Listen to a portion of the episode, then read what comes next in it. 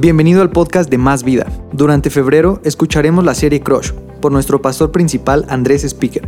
Estaremos hablando de noviazgo, matrimonio, enamoramiento y todo acerca de relaciones humanas. Que lo disfrutes. Y vamos a dar una fuerte bienvenida a todos los campus Más Vida, a todas las personas que nos siguen alrededor del mundo. Bienvenidos a Más Vida. Es un privilegio compartir la palabra de Dios con cada uno de ustedes. Hoy estamos en nuestra serie Crush o Crush, ¿verdad? Dicen aquí decimos Crush, ¿no? Estamos en la serie Crush y estamos hablando acerca de relaciones. Algunos creen que Crush es un refresco, una soda, una gaseosa, ¿no? No, sí lo era, pero hoy en día es hashtag crush. Y, es más que una palabra en inglés, se ha vuelto una palabra universal. Eh, habla acerca de la atracción hacia otra persona, habla de un amor platónico, de eso de sentir maripositas, de traerle ganas a alguien, esa persona que te enamora, todo eso es crush. Así que vuelta con alguien y dile, actualiza tu vocabulario, ahora es crush, ¿verdad? Ya, ya no es personita especial, ahora es crush. Por ejemplo, Kelly es mi crush.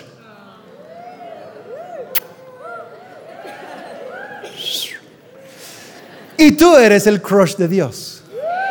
Y Él te ama muchísimo. No tienes idea cuánto te ama. Y sabes, mi primer parte de esta serie Crush, eh, Kelly y yo compartimos cada uno el fin de semana pasado, ella compartió la segunda parte de la historia de, que yo compartí plan dentro del plan, me super balconeó. Si no has visto el mensaje, chécalo en nuestro canal en YouTube o en los podcasts. Y yo prediqué otra predica para la primera parte de esta serie y los dos hablamos de la historia de Rebeca e Isaac, de, de cómo ellos, este, Isaac Rebeca llegó a ser esposa de Isaac, Isaac el hijo de Abraham. Entonces, está muy padre, checa las dos, eh, eh, los dos mensajes en nuestro canal de YouTube. Eh, y hoy voy a compartir la segunda parte de esta serie Crush. Estamos viendo la historia de Isaac y Rebeca. Entonces, Abraham, el patriarca de Israel, el patriarca de donde Dios prometió a través de tu descendencia, daré bendición a todas las familias de la tierra. Estaba hablando de que a través de la descendencia de Abraham,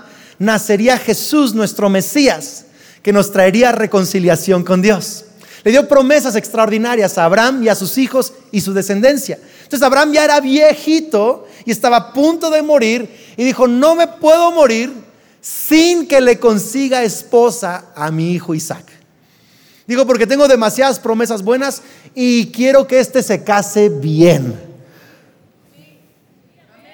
Yo quiero que mis hijos se casen bien quiero que mi hija Sofía se case bien, ¿verdad? ¿Por qué? Porque yo creo que a veces, eh, más bien siempre, eh, con quien tú te casas puede crecer tu potencial o a veces termina frenando el potencial de algunos. Entonces Abraham dice, yo quiero que se case bien. Y le dice a su siervo, su siervo más antiguo, le dice, quiero que vayas a la tierra de donde soy yo. No quiero que se case aquí con estas cananeas, quiero que vayas a más vida. Dice que algunos hoy vinieron a más vida así de que, a ver si hay una guapetona por allá, un chavo.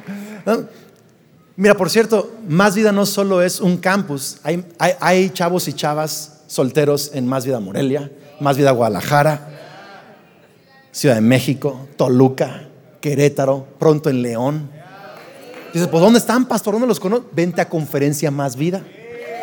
Ahí van a venir de todos los campos y igual y es el momento de Dios para ti, quién sabe. Entonces, ayúdenme a predicar. Vamos, alguien emocionese por lo menos. Entonces, entonces eh, la manda a buscar a, su tierra y, dice, consígueme una buena esposa de donde soy yo, que sea una buena chica, porque las de aquí de, Canaán son medias losers, vete, por una buena. Entonces, manda a su siervo por, a buscar la esposa. Y su siervo va con un montón de camellos y regalos y riquezas, cargados los camellos, a la tierra de, donde es Abraham. Y cuando llega, él se postra ante un manantial a la entrada de la ciudad. Y dice, Dios, por favor muestra tu amor a Abraham y guíame para encontrar a la esposa adecuada para su hijo Isaac. Y mientras él está orando, dice Dios, y déjame saber que ella es, si al momento de que una mujer venga al manantial, le pida yo de beber y me dé a mí de beber, pero también le dé a todos mis camellos de beber. Así sabré que por ahí es. Y dice Génesis 24, verso 15, entonces antes de terminar su oración, vio a una joven llamada Rebeca, que salía con su cántaro al hombro. Ella era, hija de Betuel, quien era hijo de Nacor, hermano de Abraham, y de Milca, su esposa. Rebeca era muy hermosa como Miqueli. Si estás sentado junto a tu esposa, dile así como tú, mi vida, pero no te llegaba ni a los talones. Tú eres mucho. aproveche. Qué aguados. Entonces dice, era muy hermosa, tenía edad suficiente para estar casada, pero aún era virgen. Ella descendió hasta el manantial, llenó su cántaro y volvió a subir. Entonces el siervo corrió hasta alcanzarla y le dijo, por favor, deme de beber un poco de agua de su cántaro. Sí, mi señor, beba, respondió ella. Enseguida bajó su cántaro del hombro y le dio de beber. Después de darle de beber, dijo, también sacaré agua para sus camellos. Imagínense sacar suficiente agua para todo un grupo de camellos. Y les daré de beber hasta que se sacien. Así que de inmediato vació su cántaro en el bebedero para los animales y volvió corriendo al pozo para sacar agua para todos los camellos. El siervo la observaba en silencio mientras se preguntaba si el Señor le había dado éxito en la misión. Cuando los camellos terminaron de beber, sacó un anillo de oro, este el siervo, para la nariz de la muchacha. Imagínense, así estaban las gracias antes. Gracias, anillo, ¿no? No sé, qué chistoso. Eh, y dos pulseras grandes de oro para sus muñecas. ¿De quién es hija usted? le preguntó. Y dígame, por favor, ¿tendría su padre algún lugar para hospedarnos esta noche? Soy hija de Betuel, contestó ella, y mis abuelos son Acor y Milca. Y sí, tenemos más que suficiente paja y alimento para los camellos, y también tenemos lugar para huéspedes. El hombre se inclinó hasta el suelo y adoró al Señor. Alabado sea el Señor Dios de mi amo Abraham. El Señor ha mostrado amor inagotable y fidelidad a mi amo porque me ha guiado directamente a los parientes de mi Señor. Y la joven corrió a su casa para contarle a su familia todo lo que había ocurrido. He titulado mi mensaje Adiós Crush. Adiós Crush. Crush es de nuevo ese sentimiento de enamoramiento, de mariposas, de atracción, de mm, esa onda. ¿Saben? Es el crush. ¿Alguna vez has tenido un crush? Voy a preguntar otra vez, porque vivimos en México de los países más románticos sobre la faz de la tierra. Donde vas y le echas serenata a la chava que te gusta. Si no hay mariachi, sacas el iPhone así de. ¿Me explico? O sea, en esa clase de país vivimos. Voy a preguntar otra vez. ¿Alguien ha tenido alguna vez un crush en la vida?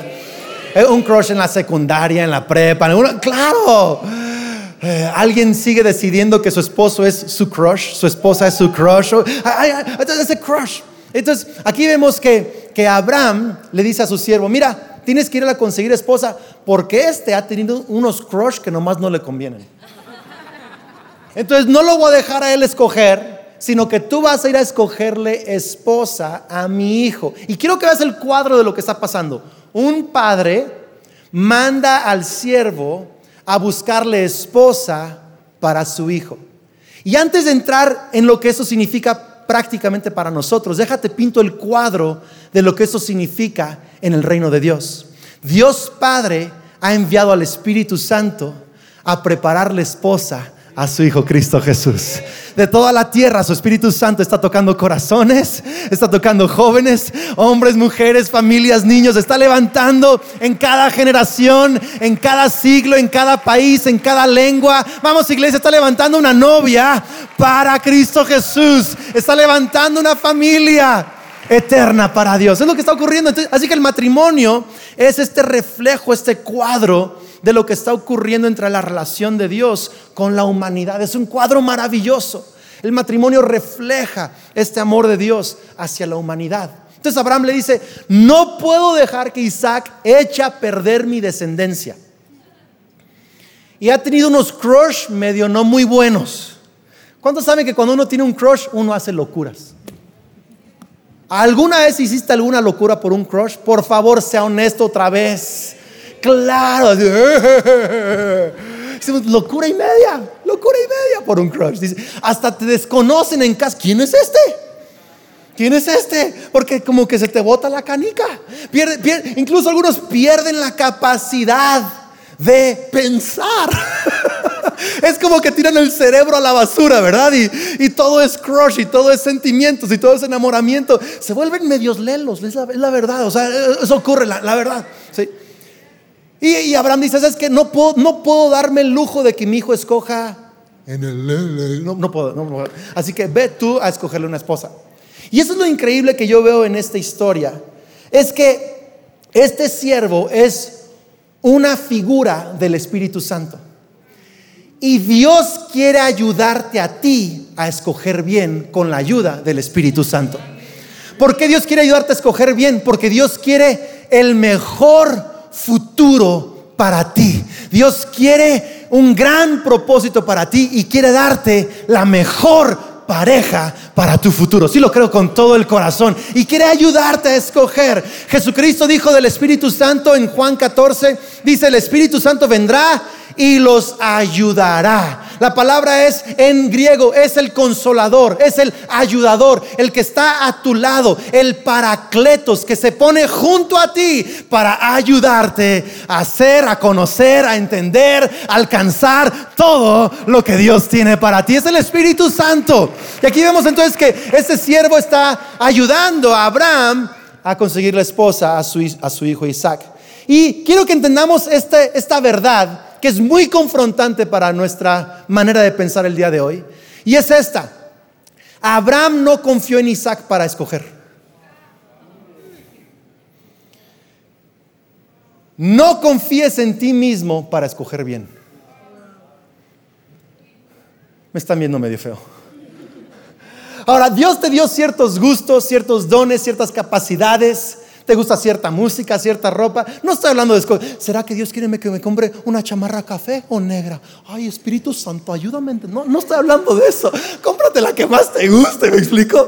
Eh, o sea, ¿en qué zona de la ciudad querrá Dios que yo viva? ¿Dónde quieres vivir? O sea, no estoy hablando de eso hay que ser prácticos, pero estoy hablando de, una ayuda de sabiduría para escoger cosas en la vida, como cómo voy, a, cómo voy a llevar mi matrimonio, con quién me voy a casar, de qué manera voy a organizar mi administración, mi empresa, con qué clase de carácter voy a vivir. Esas decisiones grandes que moldean tu vida, tenemos que incluir la ayuda de Dios para decidir bien, porque Dios quiere que te vaya bien en la vida. ¿Alguna vez, alguna vez has cometido un error que sigues lamentando el día de hoy. Primero quiero decirte, ya no lo lamentes, ya pasó. Segundo, tú y yo entendemos que a veces cometemos un error porque no pedimos ayuda, no pedimos ayuda de Dios ni el consejo de la palabra es metemos la pata, nos equivocamos y luego culpamos a Dios. Y Dios es así de que no fue mi culpa, tú decidiste, ni me preguntaste. O luego decimos, fue el diablo, y el diablo dice, espérame, ni fui yo tampoco. Tú solito te metiste en ese problema. En otras palabras, nuestras decisiones pueden causarnos grande dolor. ¿Tiene sentido esto? Y no podemos siempre confiar en nuestro crush, en nuestras emociones, para tomar decisiones. Somos personas emocionales, hay que sentir emociones, las sentimos, pero no podemos ser guiados por lo que sentimos, porque no siempre lo que sentimos es lo que Dios quiere para nosotros. Entonces no confíes siempre en, ti mismo. Y alguien está pensando, ¿qué significa eso? Isaac renunció a su derecho de escoger. Jesús renunció a su derecho de escoger. Es más, en Juan 17 Jesús le dice, le dice al Padre, Señor, te pido por mis discípulos los que tú me escogiste. Así dice tal cual, los que tú me diste. Ni siquiera yo los escogí. Y me escogiste al mismo Judas.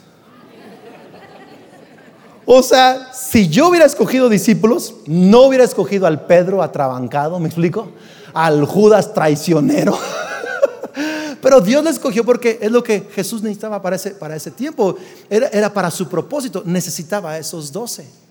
Y Jesús renunció a su derecho de escoger. Me pregunto si hoy tú tendrás la capacidad de renunciar a ciertas cosas que quieres para dejar que se haga la voluntad de Dios en tu vida.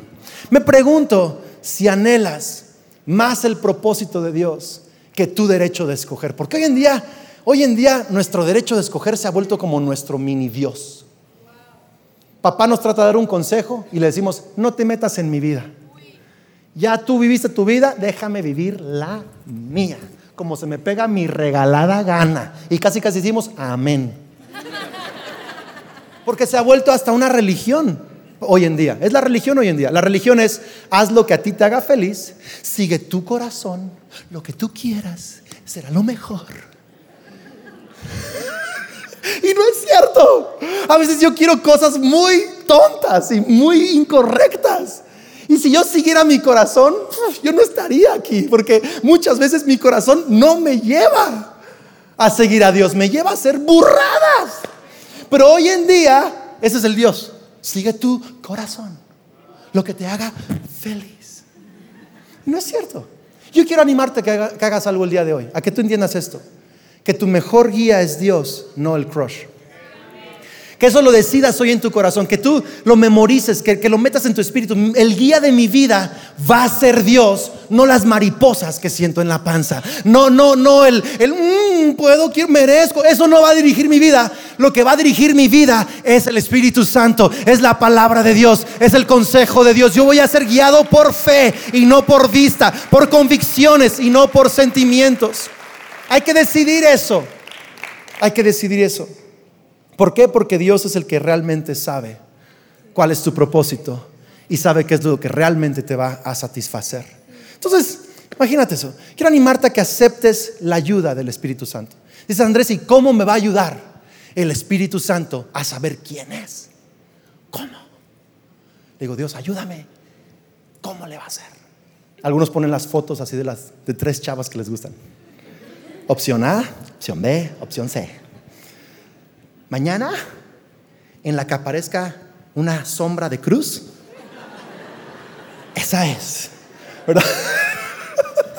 Así somos de locos, explico. Estoy exagerando, pero así somos de locos. Oh Dios, pido que me des en voz audible. Miguel. Con quien yo sueñe esta noche, ese vas. Ahora, mire, no solo estoy hablando de casarse, ¿eh? aplícalo a todas las áreas de su vida. ¿Y qué hago? ¿Y para dónde le doy? ¿Para dónde Y no, no, no soy como que pescando. Pero ¿cómo es que Dios nos enseña a escoger? ¿Cómo es que Dios nos ayuda a escoger? Rara, es más, yo muchas veces le he preguntado a Dios, Dios, ¿hago esto o aquello? Y me dice, tú escógele. No me estás ayudando. Pero ¿cómo es entonces que Dios nos ayuda a escoger? ¿Y por qué nos da la libertad de escoger? Pero nos quiere ayudar a escoger. ¿Cómo es esta tensión de que me da libertad, pero al mismo tiempo tengo que someterme a lo que Él quiere? ¿Cómo le hago? ¿Cómo sucede esto? Bueno, lo vemos en 1 Corintios 2. Dice, ¿quién sabe lo que piensa el Señor? ¿Quién puede darle consejos? Pero nosotros tenemos el Espíritu de Dios y por eso pensamos como Cristo. Haz de cuenta que Dios quiere enseñarte a pensar como Cristo y luego decirte, escógele. Eso valió la venida a la iglesia. Si tú aprendes a pensar como Cristo respecto de tu matrimonio, Dios te va a decir, hazle como quieras, porque ya piensas como Jesús. Si sabes pensar como Jesús acerca de la persona, que eh, el tipo de persona que Él quiere para ti, te va a decir, escoge la que quieras. Escoge el que quieres. ¿Por qué? Porque piensas como Jesús. Eh, ¿Me estás siguiendo acá, iglesia? O sea, cuando tú piensas como Jesús, tú puedes escoger lo que quieres. ¿Por qué? Porque tienes el sentido común de tu Padre Celestial. Tienes el sentido común de la palabra de Dios. Mire, nosotros hacemos esto en muchas áreas de nuestra vida. Cuando alguien quiere organizar quizá su portafolio de inversión, va a ir con un experto para que le ayude a pensar en dónde invertir. Cuando alguien quiere mejorar su salud, va a ir con un nutriólogo o una nutrióloga. ¿Cuántos este año ya fueron al nutriólogo? Bueno, cuando uno va al gimnasio, uno, uno pregunta al experto del gimnasio, oye, ¿qué ejercicios, qué máquinas? Pues, ¿qué quieres lograr? Bueno, quiero fortalecer estas áreas, ok, vas a hacer esto de esta manera. Nos sometemos a doctores cuando tenemos alguna situación médica. Recientemente fui al hospital porque un doctor me dijo, tienes que ir, y estuve allí unas horas, algunos de ustedes supieron de eso, oraron por mí Sí, resulta que no fue nada grave, algo pasajero, pero dije, de una vez que estoy en el hospital, háganme exámenes de todo. Me hicieron exámenes de sangre, de chorro de cosas, de electrocardiogramas, salí como jovenazo de 20 años. Es más, me dice, oye, tu pulso de corazón es de un atleta. Dije, gloria a Dios. Me están viendo. No les estoy Kelly, Kelly, diles que no les estoy mintiendo, amor, que esa es la verdad, ¿verdad? Entonces, ¿por qué me, por qué me fui al hospital como quería quedarme aquí a predicar? Fue en domingo. ¿Por qué me fui al hospital? No porque yo quería, porque me sometí a la opinión de un experto. Y si nos sometemos a las opiniones de expertos para otras áreas de nuestra vida, ¿por qué no someternos al experto de la vida a las cosas que Él quiere para nosotros.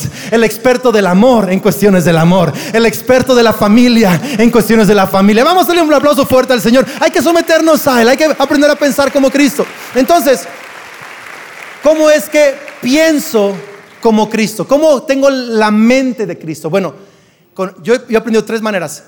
Con el Espíritu Santo viviendo en mí, conociendo lo que la Biblia dice al respecto de eso y recibiendo consejo de gente sabia que ha aplicado esos principios en su vida y ha visto los resultados. Esas tres maneras yo recibo sentido común del cielo para mis decisiones. Ahora quiero darte lo que la Biblia nos enseña como sentido común para escoger esposo o esposa. Diez cosas, van a ser rápidas, anota rápido, que Eliezer vio en Rebeca para ser la esposa de Isaac. ¿Están listos o no? Número uno, y es lo que tú vas a ver en otros, mismos valores, los mismos valores. ¿Por qué? Porque Abraham le dijo, ve a mi tierra de estas cananeas no vea más vida. Ahí mismos valores. Ahora, yo no estoy hablando de que tienes que casarte con alguien de más vida. No, ni con alguien de, de que, la misma institución religiosa. No estoy hablando de eso. Estoy hablando que tengan los mismos valores de fe, que, que, amen a Dios como tú amas a Dios, que crean en Jesús como tú crees en Jesús, que tengan el valor de la familia, el valor de lo que tú valoras importante, como la generosidad, como la integridad, eso que tú valoras, que ellos también lo valoren. Quizá tú valoras la salud y, valoras algunas cosas importantes. Hay, hay que casarnos con gente que tenga los mismos valores. No estoy escuchando ningún amén, pero aún así la palabra de Dios, mismos valores. Porque hay tantos problemas, porque a veces nos casamos con alguien en la misma iglesia, pero tenía valores distintos. Y pensaste que por venir a la iglesia y por que se bautizó en agua, iba a ser gran persona, pero no tenía los mismos valores que tú. Hay que buscar a alguien con valores similares. Segundo, número dos, belleza. Ahí sí se emocionaron dos, tres. Así, uh". Hay un dicho en inglés, dice, dice el verso 16 que era hermosa Rebeca. Hay un dicho en inglés que dice así, beauty is in the eye of the beholder. Significa, belleza se encuentra en la vista del que contempla. ¿Qué significa eso? Que uno puede decir, mamacita. Y el otro dice, qué bestia. Literal eso significa que lo que unos consideran guapo o guapa, otros dicen, guácala. ¿No le ha pasado eso? Que tú, tú alucinas por alguien y tus amigos dicen, no puedes, ¿qué? ¿Te gusta quién? ¿Por, qué? Porque Dios quiere, de verdad que Dios quiere que, te cases con alguien que tú también consideras atractivo. Dios no te va, deja liberar a alguien aquí. Dios no te va a obligar a casarte con alguien que tú consideras feo. Ya, te liberé, tranquilo. Dios, Dios, Dios te ama demasiado para que estés miserable el resto de tu vida, ¿ok? belleza. Número tres, madurez. Dice que tenía edad para casarse. Ahora es muy diferente en el contexto bíblico esa frase que hoy en día. Hoy en día, edad para casarse no significa madurez. Pero en aquel día, edad para casarse significaba eso, que ya había sido entrenado en las cosas de la familia, de la vida, de Dios, de la fe, y, y tenía edad para casarse. Sabía cómo llevar una familia. Ahora, Hoy en día hay gente que de 30 años todavía no tiene madurez. Ninguno de ellos está aquí, están en, otras reuniones, en otras iglesias.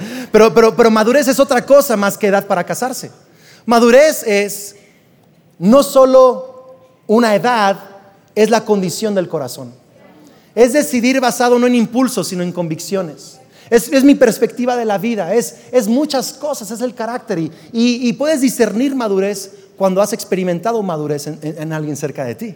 Y lo distingues y lo observas, madurez, madurez. Número cuatro, integridad. Dice que era virgen. Antes de que se me depriman todos. Antes no, hoy en día, no, pues Andrés. Te voy a dar tres, pensamientos que tengo de eso, ¿saben? Tres, tres cosas. Número uno, yo creo que, ah, que en el 2019 es posible llegar al matrimonio virgen. Realmente lo creo. todavía sigue sucediendo, es posible. Y, yo quiero retar a los jóvenes y señoritas que me están escuchando. Dios ha puesto esto en tu corazón. Eh, y quiero animarte a que persigas eso y le regales eso a Dios y a tu pareja el día de tu boda. Es un gran, gran regalo. Ahora quiero hablar con todos aquellos que son solteros pero ya no son vírgenes y se sienten condenados y dicen, no, pues yo ya no entro en esa onda de la integridad. Te quiero comentar la historia de mi papá y mi mamá. Mi papá llegó virgen al matrimonio, mi mamá no. Y antes de casarse con mi papá, mi mamá le dijo a mi papá, Juan, yo ya no soy virgen, disculpa que no puedo darte eso. Mi papá dijo, Marla, ¿de qué estás hablando? En lo que a mí respecta, Cristo ha lavado tu vida y tu corazón y yo me estoy casando con una virgen en lo que a mí respecta. Y quiero decirte esto, señorita, eh, joven, soltero, soltera, de cualquier edad. Tu pasado es pasado. Deja que la sangre de Cristo deje eso en el pasado. Tú eres hecho una nueva criatura en Cristo Jesús. Y, Él te va a dar un nuevo corazón y un nuevo futuro. Realmente lo creo de todo, de todo, de todo. Así que no vivas condenado por tu pasado.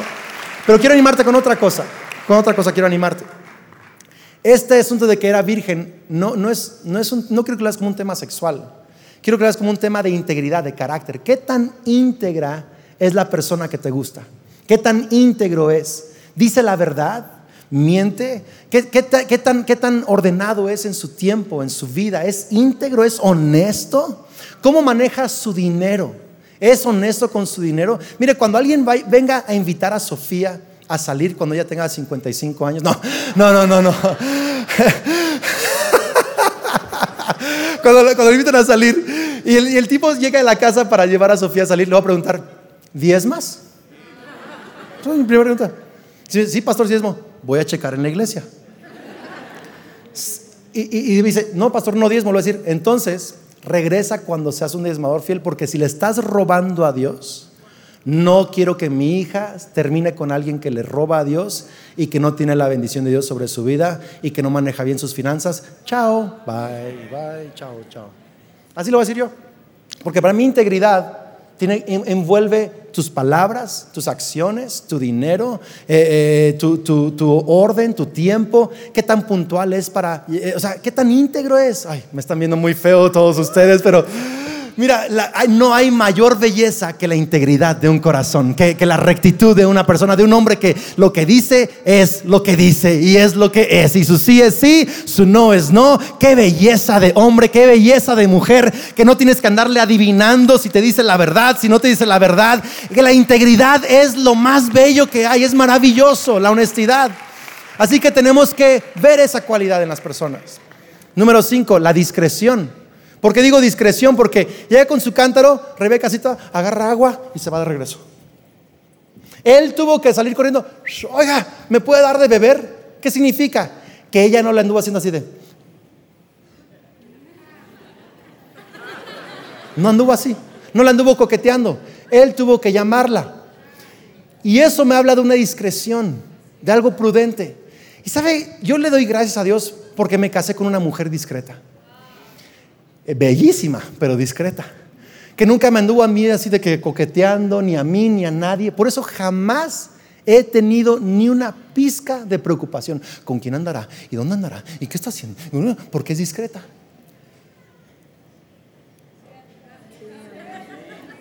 Dos cosas aquí. Ni seas coqueto, ni te cases con alguien coqueta. Y te voy a decir que si andas coqueteando, es, eso significa que estás recibiendo tu valor de la mirada de otras personas. Cuando tienes que entender que tu valor no viene si un tipo piensa que eres guapo o si te chifla, o si una señorita cree que eres guapo. Tu valor viene de que Cristo Jesús murió en la cruz del Calvario y te ama más que nadie. Está obsesionado contigo. Ese es tu valor. Él te creó y tienes que recibir tu valor de eso. Entonces, yo nunca Entonces, busca a alguien así que sea seguro de sí mismo, que no tiene que andar coqueteando con nadie para sentirse importante. Es, es discreto, es discreta. Otro, otro principio. ¿Le está ayudando a alguien esto o no? Número, número seis, respeto. Le dijo, oye, ¿me puedes dar de ver? Ella le respondió, sí, mi señor, beba. O sea, le respondió con respeto. No estoy diciendo, mucha gente cree que estoy diciendo y no estoy diciendo que tienes que decirle a tu esposo, sí, mi señor. No estoy diciendo eso. Mi esposa me dice, Andrés, de pronto, amor, o sea, nos decimos así. Pero, pero, pero el respeto no es, no es decir, sí, mi señor. El respeto es cómo valoro a las personas alrededor de mí. Por ejemplo, cómo, habla de los pobres? ¿Cómo habla de gente de, otra, de otra cultura en su misma ciudad? ¿Cómo, cómo, ¿Cómo habla de sus maestros? ¿Cómo habla de sus papás? ¿Critica a su mamá? ¿Critica a gente? ¿Critica a sus autoridades? ¿Qué tanto respeto tiene a las leyes de nuestro país? Me están viendo muy feo y muy raro, pero le voy a predicar a este lado de la iglesia, ¿verdad? ¿Qué tanto respeto tiene? Porque si no respeta a la gente, si no respeta a los viejitos, si no respeta a los los niños, si no respeta a los necesitados, si no respeta a tus padres, a sus padres, tampoco te va a respetar a ti tarde o temprano. ¿Sabes quién tiene respeto? ¿Sí? Alguien de respeto. Número siete, que sea trabajador. Trabajador.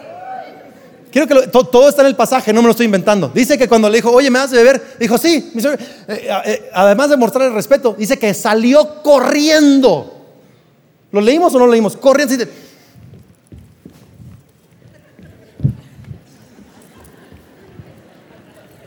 A llenar ese bebedero para los caballos. Me cansé nomás de hacer eso yo ahorita. Pero imagínense, ella lo hizo un rato para llenar, para los, los camellos no tienen llenadera, o sea, y alimentó a todo un grupo de ellos. Qué increíble. Esa mujer trabaja. Yo creo, mi, mi familia y la familia de Kelly son amigos de toda la vida. Y algo que a mí me encantó de Kelly.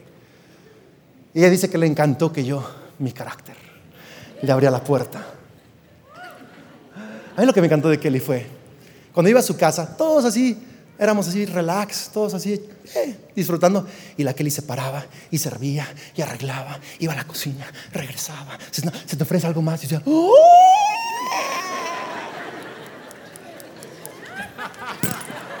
Es trabajadora. ¿Sabes?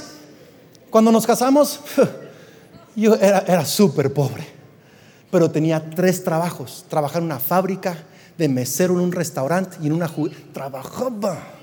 Pagué mi propia universidad. Esa mujer trabajaba, trabajo duro. No te fijes en cuánta lana tiene ahorita. Fíjate qué tanto trabaja. Fíjate qué tanta ética de trabajo tiene.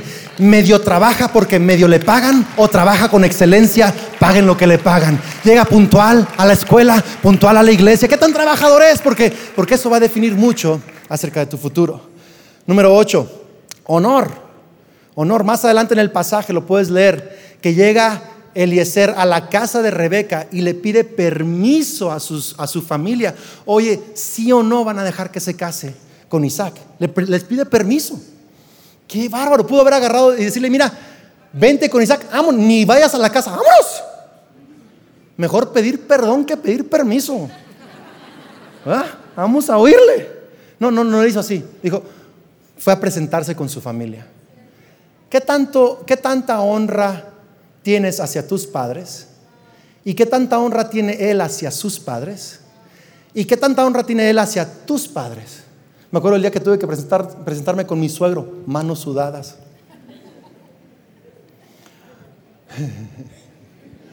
Me gusta su hija. Oh, sí. sí. Tengo intenciones serias. Ah, sí. Sí, eso es todo, un rollo. ¿eh? O sea, me moría yo, pero, pero sabes, hay que honrar a nuestros padres. ¿Qué tanto honor muestra él o ella en sus palabras? Es que mi jefa está re loca. ¿Cómo, cómo habla de sus papás? No, no, ya nos estamos metiendo aquí duro al asunto, ¿verdad? Por eso te digo, dile adiós al crush. El crush no puede decidir por ti. Tienes que dar- darle la bienvenida al, al sentido común de Dios para pensar bien. ¿Qué tanto honra a sus padres? Ok.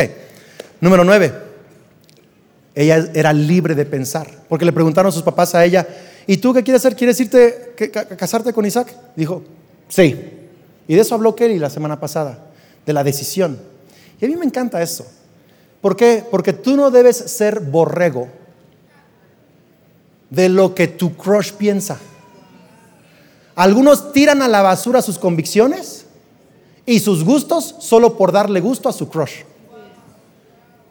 ¿Cuál es tu película favorita? Y medio sabes, "Ay, a mí la que a ti te gusta, esa es mi favorita. Y cambias tus opiniones porque sabes que las opiniones de él o de ella no son como las tuyas y tú cambias para agradar a esa persona.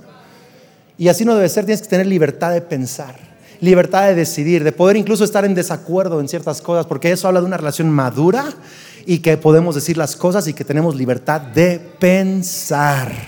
Y termino con esto, agradecido. Último principio. ¿Por qué agradecido? Porque el siervo se arrodilla y le dice, Dios, gracias. Le has mostrado amor a Abraham. En otras palabras, si no me hubieras ayudado, yo no podría haber conseguido esta esposa para Isaac. Y así te tienes que sentir. Escúchame esto, escúchame esto. Tienes que sentir que la persona con la que andas, con la que te atrae, tienes que sentir que es imposible que ande contigo, al menos que Dios te ayude que no te la mereces, no te lo mereces. Yo me acuerdo cuando Kelly empezó por fin a dar señales de que quería conmigo, dijo, ¡Oh! ¡Wow! Dios, hiciste un milagro. y todavía, literal, esta semana lo, lo- lo- lo pi- lo pienso muy seguido, pero muchas veces en, en- en mi día simplemente tomo un momento para meditar y pienso lo siguiente, no merezco la esposa que tengo. Dios, gracias. No merezco los hijos que tengo, gracias. No merezco la vida que te eres tan bueno. Sabes, si tú estás en una relación o te gusta alguien, pero crees, creo que podría andar con alguien mejor. Creo que puede pegarle a otro nivel. Pero bueno, peor es nada.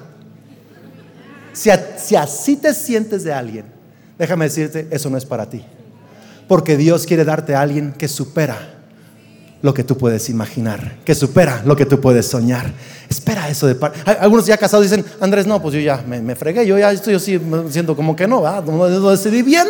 Esos 10 puntos pues ya no aplicaron para mí, este, yo estoy medio amolado, ¿verdad? ¿Qué esperanza me puedes dar a mí? Hay mucha esperanza para ti.